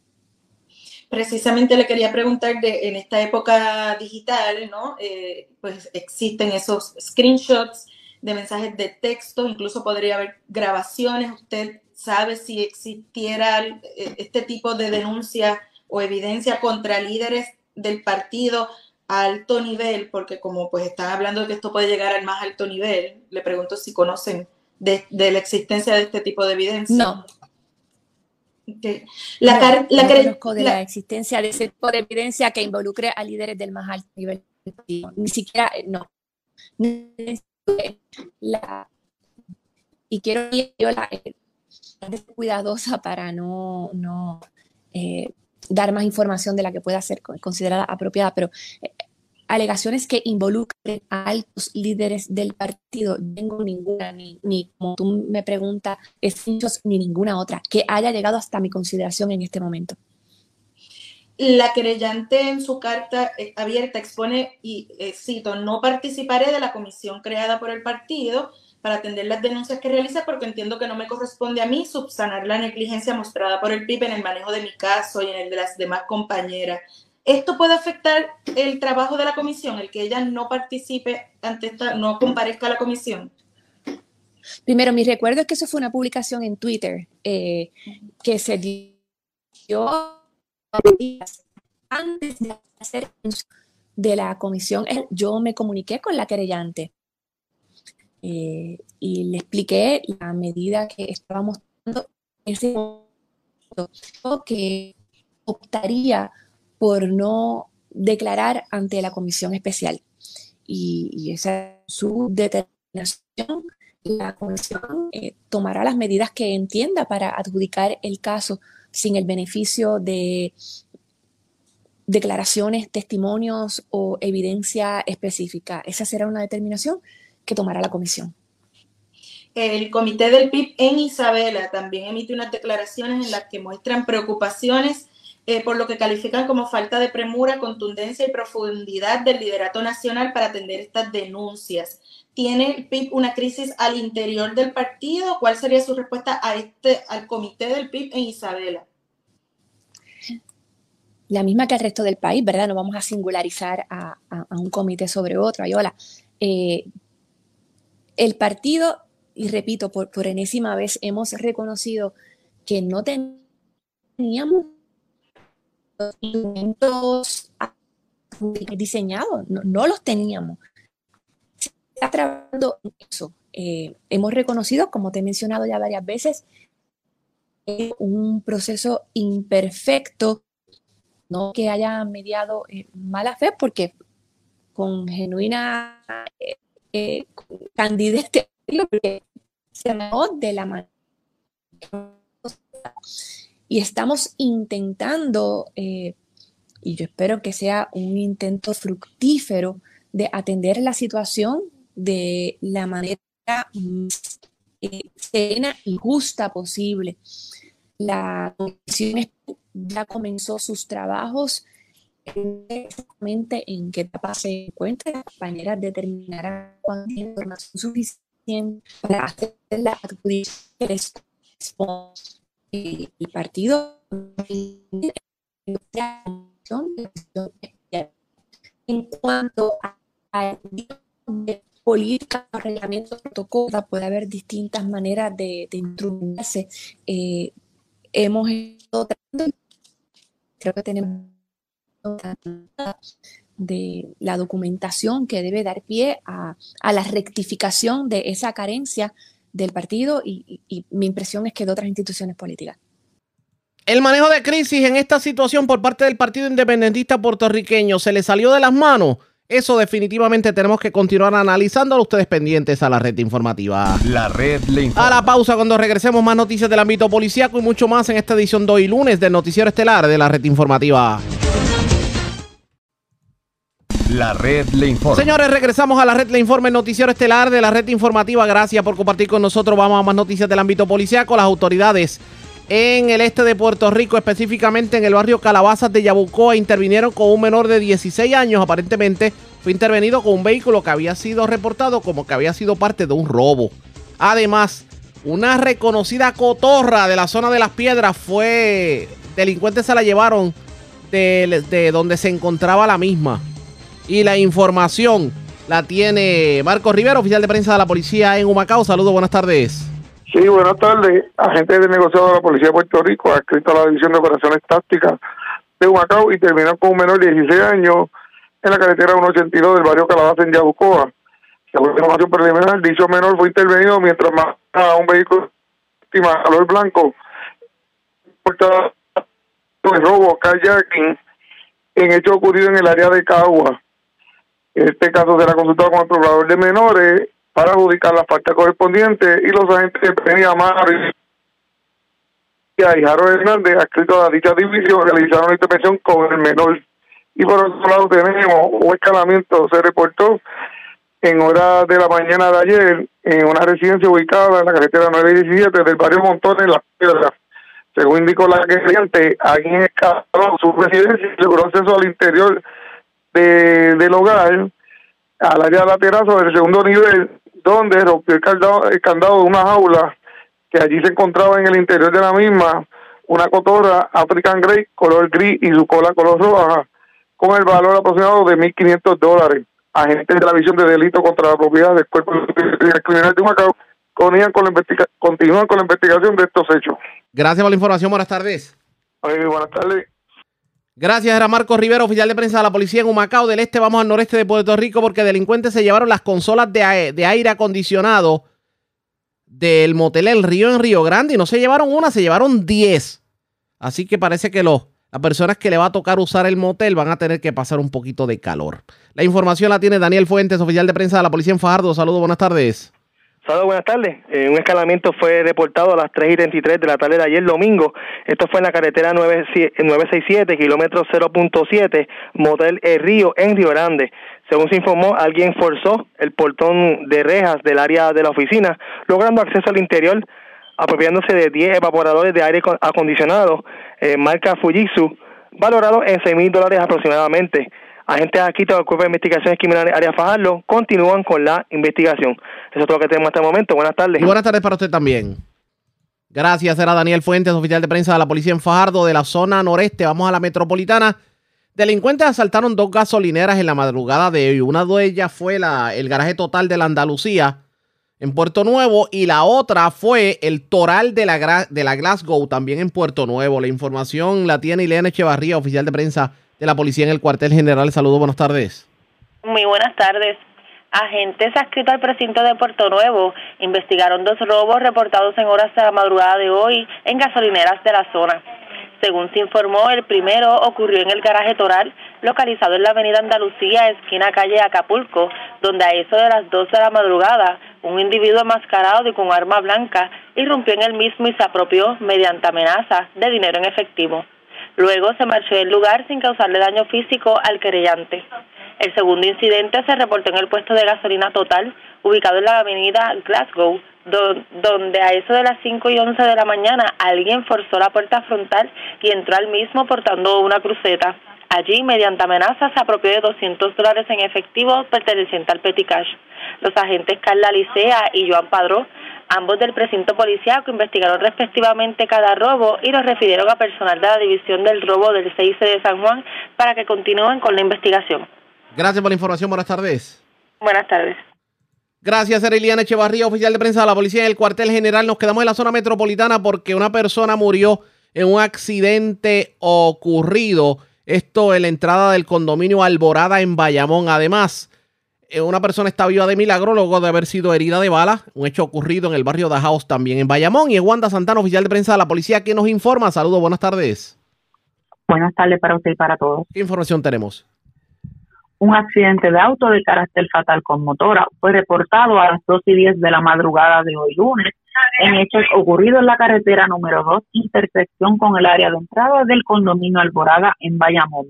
De acuerdo a la información, los agentes fueron alertados a través de una llamada telefónica del sistema 911.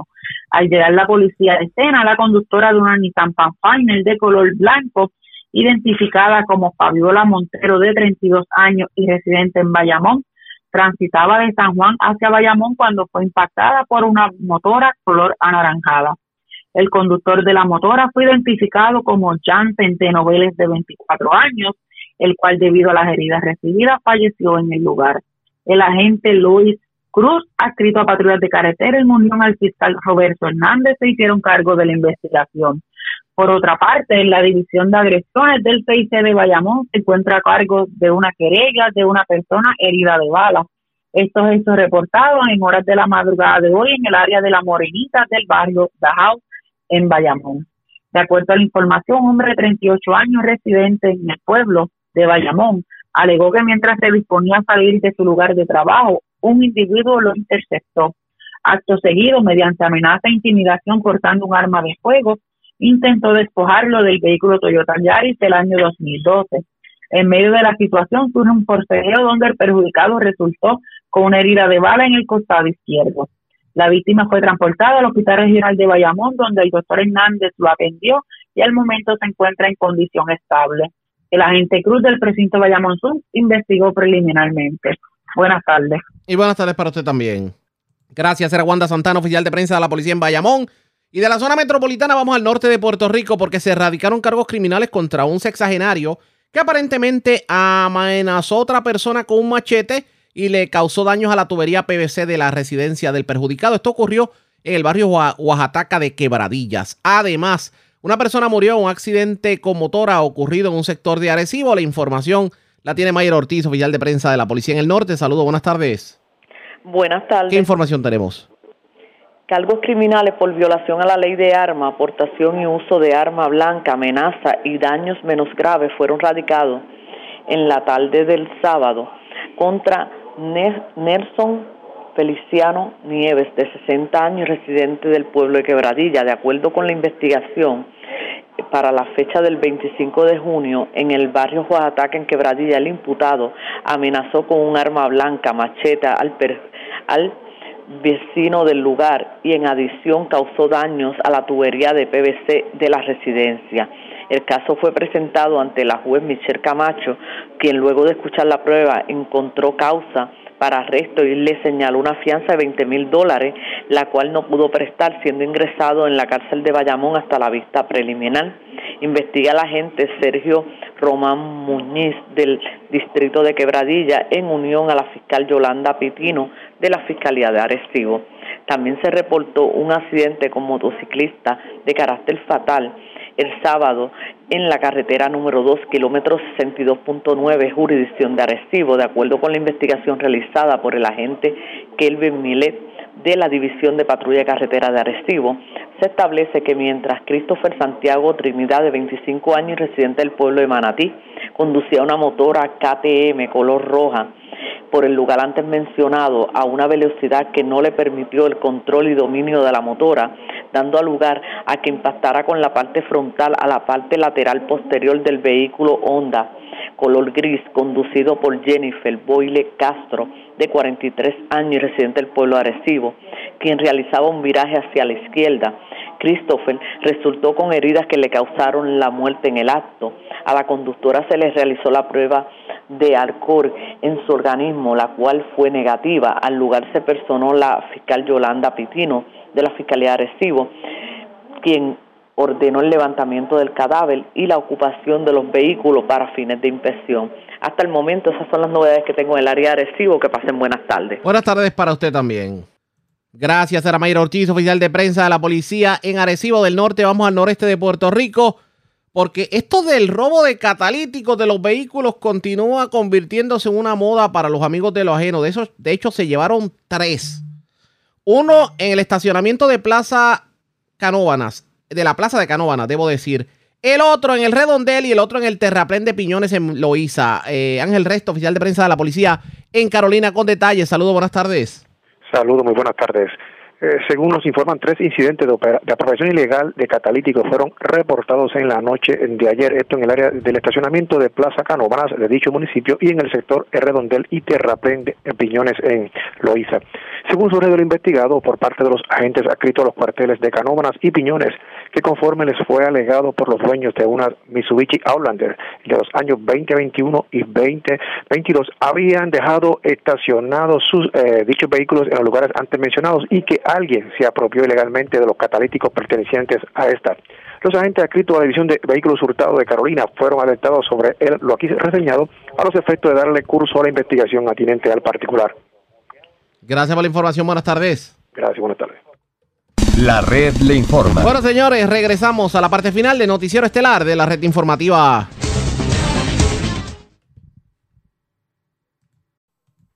La red le informa. Bueno, señores, regresamos esta vez a la parte final del noticiero estelar de la red informativa. ¿Cómo está Estados Unidos y cómo está el mundo a esta hora de la tarde? Vamos a la voz de América. Yoconda Tapi y John Burnett nos resume lo más importante acontecido en el ámbito nacional e internacional. El presidente Joe Biden se reúne con líderes mundiales en la cumbre del G7 que se celebra en Alemania en medio de un panorama internacional marcado por la guerra en Ucrania. Los detalles con Judith Martín Rodríguez. Hoy continúa la cumbre del G7 con una agenda centrada en la intervención del presidente ucraniano Volodymyr Zelensky, que a través de una videollamada pide al grupo de los siete más sistemas de defensa antiaérea y garantías de seguridad, además de expresar su voluntad de que la guerra finalice antes de diciembre, cuando empieza el invierno en Ucrania. El canciller alemán y anfitrión de esta cumbre que se celebra en los Alpes bávaros, Olaf Scholz, aseguró que los jefes de Estado del G7 mantienen la misma postura frente al conflicto en Europa del Este. Mantenernos unidos y apoyar a Ucrania contra la agresión rusa y entendimos que la política de todos nuestros países están muy aliadas y creo que este es un buen mensaje. Estamos tomando decisiones difíciles, que también somos cautelosos queremos ayudar a Ucrania tanto como sea posible, pero también evitaremos que haya un gran conflicto entre Rusia y la OTAN. En tanto, el domingo, los líderes de las principales potencias industriales democráticas, al inicio de su cita anual, expresaron su voluntad de fortalecer las inversiones en países en desarrollo a fin de hacer frente a la influencia de China. Con esta perspectiva y frente al constante crecimiento de los mercados del gigante asiático, el mandatario estadounidense Joe Biden anunció un nuevo plan que, en coordinación de los siete, impulsará la inversión global. Colectivamente tenemos docenas de proyectos en marcha en todo el mundo y me enorgullece anunciar que Estados Unidos movilizará 200 mil millones de dólares en capital público y privado durante los próximos cinco años para esa asociación y estamos aquí hoy porque estamos haciendo este compromiso juntos como el G7. Judith Martín Rodríguez, Voz de América. Estados Unidos anunció hoy nuevas sanciones que junto a otros países del G7 están promulgando contra Rusia en respuesta a su guerra en Ucrania, incluidas medidas para aislar a los rusos de los materiales y servicios que necesitan los sectores industrial y tecnológico del país. La Casa Blanca dijo que Estados Unidos comprometerá 7.500 millones como parte de un esfuerzo del G7 para ayudar a Ucrania a cubrir sus necesidades presupuestarias a corto plazo y que los gobiernos están haciendo un compromiso de seguridad a largo plazo sin precedentes para proporcionar a Ucrania con apoyo financiero, humanitario, militar y diplomático durante el tiempo que sea necesario. Estados Unidos anunció específicas sanciones que incluyen bloqueos a las empresas estatales de defensa y organizaciones de investigación de defensa, lo que limita la capacidad de Rusia para reponer el equipo que ha perdido en la guerra y también impuso prohibiciones a las importaciones de oro a los Estados Unidos. Mientras, las autoridades regionales instaron hoy a los civiles a evacuar con urgencia la ciudad de Lysychansk, en el este de Ucrania, que está siendo atacada por las fuerzas rusas. La situación en la ciudad es muy difícil, escribió en Telegram Sergei Gaidai, gobernador de la región de Lugansk, que incluye a Lysychansk. Y simultáneamente misiles rusos también alcanzaron Kiev el domingo, por primera vez en semanas, ataques que fueron firmemente condenados por Estados Unidos y los países del G7 reunidos en Alemania. El presidente Joe Biden calificó el ataque como una barbarie. Y continuamos con las noticias. La decisión de la Corte Suprema de Justicia de los Estados Unidos de revertir la protección constitucional sobre el derecho al aborto ha generado debates, protestas y cierres de clínicas en todo el país, además de un sinnúmero de reacciones de ambos lados del espectro político estadounidense, mostrando que la ya amplia banda divisoria en el electorado del país acaba de expandirse. El fallo del Supremo Tribunal revoca su propio fallo sobre el aborto de 1973 en el caso Roe vs. Wade y deja que los estados decidan si permiten el aborto o no y se espera que desencadene una nueva ola de batallas legales en los tribunales estatales que podrían prolongarse por años. Las reacciones surgieron inmediatamente después de conocido el fallo sustentada por la mayoría conservadora de la Corte por 6 a 3 y se extendieron durante el fin de semana. Ciudadanos pro vida reunidos en los predios del Tribunal Supremo en Washington, D.C., como Cara Subcus del Young Americans Foundation, dijo que estaba celebrando la decisión. El mismo viernes, pocas horas después del fallo, el presidente Joe Biden se solidarizó con los reclamos de las mujeres sobre el derecho al aborto y rechazó la decisión de la Corte Suprema. Yo las escucho y las apoyo. Estoy con ustedes, dijo. Miembros republicanos de la Cámara de Representantes, por su parte, elogiaron la decisión de la Corte Suprema. La representante de Nueva York, Elise Stefanik, se refirió a que la decisión era una victoria para la santidad de la vida y que los republicanos de la Cámara están eternamente agradecidos por los esfuerzos incansables del movimiento pro vida por décadas. La OMS declaró que la viruela del mono no es considerada por ahora como una emergencia sanitaria internacional. Héctor Contreras informa. Luego de una reunión extraordinaria y basados en los conceptos de un grupo de especialistas, el Comité de Emergencias de la Organización Mundial de la Salud, la OMS, determinó que el brote de la enfermedad conocida como viruela del mono aún no representa una emergencia para la salud pública internacional, a pesar de reportarse más de 4.000 casos en los últimos días en al menos 42 países. El director general de la OMS, Tedros Adhanom Ghebreyesus, emitió un comunicado donde además de anunciar la medida, expresó su preocupación ante el creciente número de casos de esta enfermedad en todo el mundo y agregó textualmente y citamos, estoy profundamente preocupado por el brote de viruela del simio. Esta es claramente una amenaza para la salud que está en evolución, que mis colegas y yo en la Secretaría de la OMS estamos siguiendo muy de cerca. La declaratoria de emergencia sanitaria internacional es el máximo nivel de alerta que puede ser emitido por la Organización Mundial de la Salud y actualmente el COVID-19 y la polio son las únicas consideradas en esa categoría. Al ser declarada la emergencia, se activan algunos programas de coordinación entre los países que ayudan a reforzar los mecanismos de búsqueda activa de casos y acelera la implementación de medidas extremas que ayudan a contener la propagación del virus. En Estados Unidos, según datos del Centro para el Control y Prevención de Enfermedades, los CDC registra algo más de 200 casos que algunos expertos temen que el número de contagios sea mayor. La semana pasada los CDC ampliaron la red de laboratorios para realizar las pruebas de viruela del mono a entidades privadas para aumentar la cobertura. Héctor Contreras, Voz de América, Ecuador continúa inmersa en una crisis social y política y el diálogo entre el gobierno y los indígenas se desarrolla en medio del pedido de destitución del presidente Guillermo Lazo, impulsado por asambleístas afines al expresidente Rafael Correa. Giselle Jacome informa. El gobierno del presidente Guillermo Lazo anunció la baja en el precio del diésel y gasolina extra en 10 centavos por galón, mientras la Asamblea Nacional, después de sesionar el domingo, decidió suspender esta sesión hasta el día martes. Mientras tanto, el canciller Juan Carlos Holguín, el ministro de Gobierno Francisco Jiménez, junto a representantes de la Comisión de Transparencia, el Consejo Nacional Electoral y las iglesias, se reunieron con una comisión de la Confederación de Nacionalidades Indígenas, CONAIE, durante el fin de semana para iniciar el diálogo y avanzaron en varios puntos, pero el indigenado propone consultar con las bases.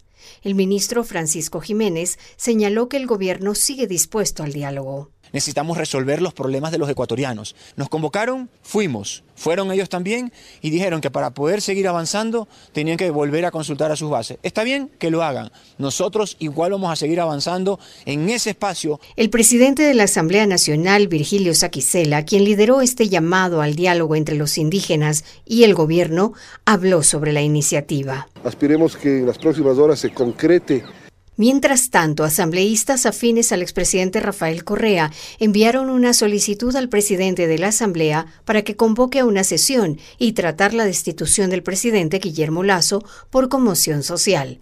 Los representantes del partido político indígena Pachacutic habían declarado que votarían en contra, pero a medida que pasan las horas cambiaron su discurso y varios de ellos han decidido votar por la destitución. Giselle Jacome, Voz de América, Quito. Sintonizan Buenos Días América y siguen las noticias. El gobierno mexicano busca un acuerdo con Estados Unidos para evitar una crisis económica y contener los altos niveles de inflación. El reporte con Sara Pablo. La propuesta de un plan antiinflacionario será planteada por el presidente Andrés Manuel López Obrador durante la reunión bilateral que sostendrá con su homólogo de Estados Unidos Joe Biden, prevista para la segunda quincena de julio en la Casa Blanca. El presidente mexicano detalló que su gobierno aplica tres medidas para enfrentar los altos costos de los alimentos, utilizar parte de los excedentes petroleros para subsidiar el precio de los combustibles y que no se dispara el costo, impulso de la actividad productiva con la siembra de cultivos básicos y la firma de un convenio con empresarios y distribuidores de tiendas departamentales para mantener estable el precio de 24 productos de la canasta básica dijo que ya tiene listo el documento que entregará al presidente Biden. Hay estadounidenses que ya están abasteciéndose de gasolina en México porque es más barata y tomamos la decisión de mantener los precios y de permitir a todos que carguen la gasolina. Pero también de parte de Estados Unidos queremos que haya una contribución. Faltaron Cuba, Venezuela y Nicaragua. El canciller Marcelo Ebrard informó que ya se trabaja en la agenda de temas a tratar. Ahora es bilateral, va a ser muy interesante. Planteará también un encuentro entre empresarios de ambas naciones. Sara Pablo, Voz de América, Ciudad de México. La red le informa. Bueno, señores, enganchamos los guantes. Regresamos mañana martes a la hora acostumbrada, cuando nuevamente a través de Cumbre de Éxitos 1530 de X61 de Radio Grito y de Red 93, que son las emisoras que forman parte de la red informativa. Le vamos a llevar a ustedes resumen de noticias de mayor credibilidad en el país. Hasta entonces, que la pasen bien.